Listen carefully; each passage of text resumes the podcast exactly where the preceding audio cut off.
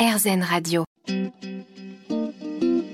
Namasté, le yoga avec Natacha Saint-Pierre. Namasté, on continue cette émission aujourd'hui sur RZN Radio où on parle Kundalini Yoga et je suis avec Enora Antoine qui est pratiquante depuis 5 ans de Kundalini Yoga et qui a choisi aussi de se former en tant que professeur. Qu'est-ce qui a motivé un tel choix?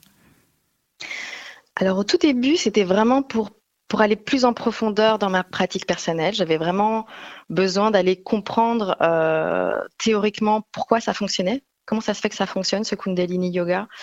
Euh, qu'est-ce qui se cache derrière? Qu'est-ce qui se cache derrière les, postures? Euh, Vous avez un esprit plutôt cartésien? Oui, je suis assez mentale, je suis assez, j'ai besoin de comprendre les choses, j'ai besoin de, voilà, d'avoir un sens, j'ai besoin que les choses soient assez logiques.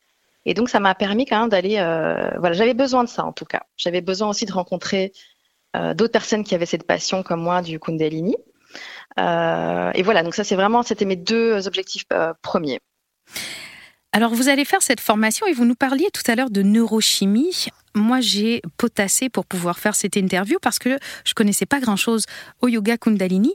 Et finalement, les kriyas, les chants de mantra, la respiration, mhm. la méditation, tout ça va avoir un effet sur notre système cérébral.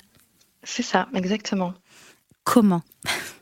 Alors, ben, bon, après moi, je suis pas une scientifique de base, hein, mais en fait, par exemple, euh, donc, il y a certains kriyas. Un kriya, c'est une séquence, euh, voilà, de posture, de chant, etc., comme vous avez dit, euh, qui vont venir travailler une partie du corps. Donc, ça peut être, par exemple, les surrénales, ça peut être, par exemple, la glande pituitaire qui se trouve au niveau du troisième œil. Et il y a aussi le chant des mantras qui vont venir activer dans le palais pas mal de méridiens qui vont avoir un effet sur l'hypothalamus et qui lui-même, via la glande pituitaire, va envoyer des signaux euh, aux, autres glandes en fait. Donc c'est assez euh, explicable scientifiquement ce, ce Kundalini. C'est ça qui est assez génial, c'est qu'on voit vraiment que ça fonctionne. C'est presque un yoga hormonal.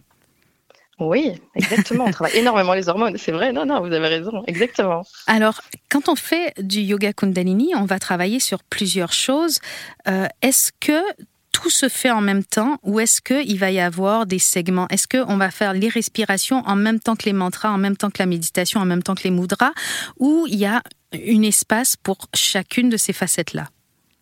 Alors, un kriya, en général, ça, dure euh, une heure et demie, on va dire. C'est assez séparé. Donc, on fait une partie échauffement, une partie euh, posture dynamique, qui est le kriya en lui-même, avec un ajout de relaxation et puis à la fin, une méditation. Euh, c'est très courant que pendant la posture, les postures dynamiques, on ajoute une respiration spécifique. La respiration du feu, par exemple, qui est très spécifique au Kundalini Yoga. Euh, pareil, durant les, les, les mudras ou, ou, voilà, en tout cas, dans certaines méditations, on va faire une respiration aussi assez spécifique qui sera euh, en accord avec cette méditation-là. Donc, c'est un peu mélangé, mais c'est quand même assez codifié dans la structure du cours. Quand on commence à pratiquer, euh, quelles sont les choses qu'on a besoin de connaître pour se sentir bien dans notre premier cours? Vous êtes euh, jeune professeur, vous avez commencé le yoga Kundalini il n'y a pas si longtemps que ça. Vous vous souvenez peut-être de vos premiers cours. Qu'est-ce qui va nous permettre, si moi demain je décide d'aller faire un cours de Kundalini ou n'importe quel de nos auditeurs, qu'est-ce qui pourrait nous permettre d'être plus à l'aise? Je pense qu'un un, un, cours de Kundalini, ça, ça s'expérimente, c'est sûr. Donc, on, c'est assez tranché. En général, au premier cours, on sait si on va adhérer ou pas du tout. Euh, ce que moi, j'aime beaucoup dans le Kundalini, c'est que c'est ouvert à, à, tout le monde, à tous les âges, à tous les spécificité physique. Et donc, il faut un peu venir avec l'esprit assez large. Euh, peut-être que votre professeur aura un bandeau blanc sur, le, sur le, la tête, peut-être qu'il sera habillé en blanc, ce qui sont des signes assez euh, euh particuliers du Kundalini. Mhm. Mais il faut pas se limiter à ça. Je pense que c'est vraiment quelque chose qui peut se vivre. Voilà. Alors, il faut vraiment, faut vraiment tester. Je pense que c'est un, un, une expérimentation. Est-ce que vous avez commencé, vous, à enseigner? Alors, j'ai donné mes cinq premiers cours et donc là, je lance mon cours régulier à partir de janvier. Donc, c'est tout nouveau. Toute nouvelle professeure de yoga Kundalini, on a la chance de vous avoir avec nous aujourd'hui, Nora Antoine. Je suis très contente de pouvoir parler de cette, euh, de cette science-là, parce que c'est une science, le mhm. Kundalini Yoga, sur les ondes de RZN Radio. Restez avec nous, on revient dans un instant. Namasté, le yoga avec Natacha Saint-Pierre. De retour dans RZN Radio, euh, dans Namasté sur RZN Radio plutôt, notre invité aujourd'hui est Nora Antoine pour terminer cette émission sur la Kundalini Yoga. Ça tombe bien puisque vous avez une formation de, psychologue et il y a le, le, grand psychiatre suisse, fondateur de la psychologie analytique, Carl Jung, qui affirmait que les pratiques de yoga Kundalini étaient de loin supérieures à tout ce sur quoi lui ou Sigmund Freud avaient travaillé. Il pensait que le monde n'était pas prêt pour le Kundalini. C'était il y a presque 100 ans. Est-ce que vous pensez qu'aujourd'hui on est prêt? Je pense que aujourd'hui c'est vraiment. Euh, je pense que tout le monde est prêt pour le Kundalini. Le monde est prêt. Vraiment... Ouais, je pense qu'aujourd'hui tout le monde est prêt pour le Kundalini. Euh, il, s'est passé beaucoup de choses depuis et, aujourd'hui on est, on est justement euh, en demande, je pense, d'une connexion un peu plus spirituelle ce qui était moins le cas avant. Donc je pense qu'aujourd'hui, c'est vraiment un yoga qui est en pleine expansion. Est-ce qu'il faut qu'on pratique longtemps, régulièrement? Vous nous dites qu'un kriya, ça dure une heure et demie.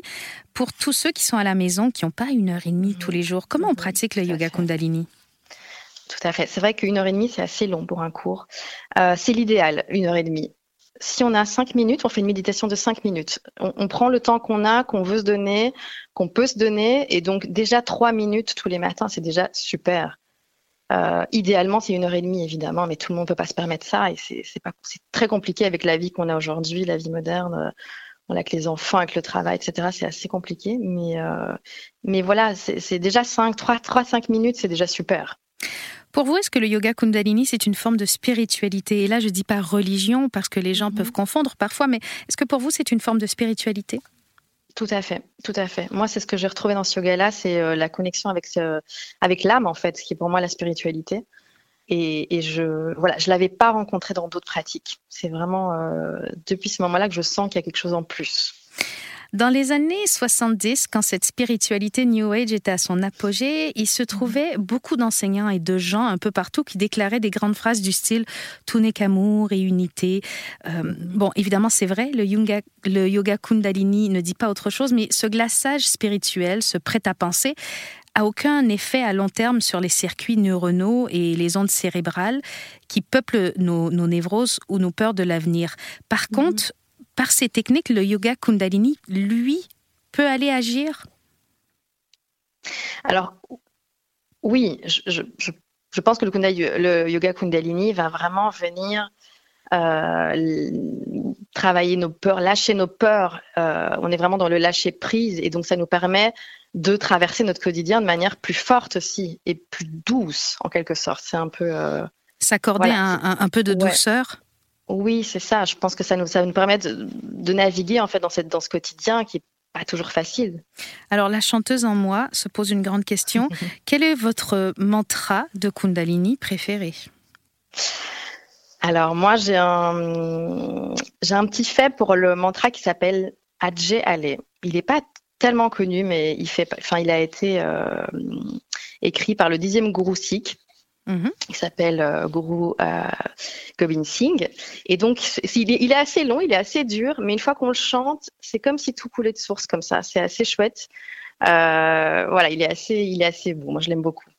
Alors, on va pas vous faire l'affront de vérifier si vous chantez juste vos mantras comme vous nous l'avez dit tout à l'heure, mais peut-être que ça peut être intéressant de mettre sur notre podcast un lien pour aller écouter ce mantra. Est-ce que vous en avez un en particulier à nous suggérer? Oui, oui, bien sûr, je peux vous l'envoyer avec grand plaisir. Alors, on mettra le lien que vous nous envoyez sur euh, notre site, évidemment, de Erzen Radio. Il y a euh, cet esprit de Sat Nam qui est très présent dans le mhm. yoga Kundalini. Est-ce que vous pouvez nous expliquer un peu ce que c'est? Oui, Sat Nam, euh, c'est, en fait, c'est le, mantra de clôture de la, de la séance. Et Sat, ça veut dire la vérité. Nam, c'est le nom. Donc, quand on dit Satnam, en fait, c'est comme si on, arrivait en face de vous, en face de nous-mêmes, en, étant que vérité, en fait. On est authentique, on n'est que, il euh, n'y a pas d'ego négatif, on est vraiment que une vibration d'authenticité. C'est vraiment ça que ça veut dire. Alors, je vous fais parler de Satnam maintenant puisque notre émission touche déjà à sa fin. Et ça a été un plaisir de discuter avec vous, Enora Antoine. Merci beaucoup. On vous souhaite beaucoup de succès dans vos cours qui commenceront à partir de janvier. Évidemment, si les gens veulent pratiquer avec vous, ils peuvent vous retrouver sur euh, un site internet. Je suppose qu'on mettra aussi en lien sur RZN Radio. Merci. Tout à fait. Merci beaucoup, Natacha. Merci à vous de nous avoir suivis. Rendez-vous la semaine prochaine sur RZN Radio, évidemment.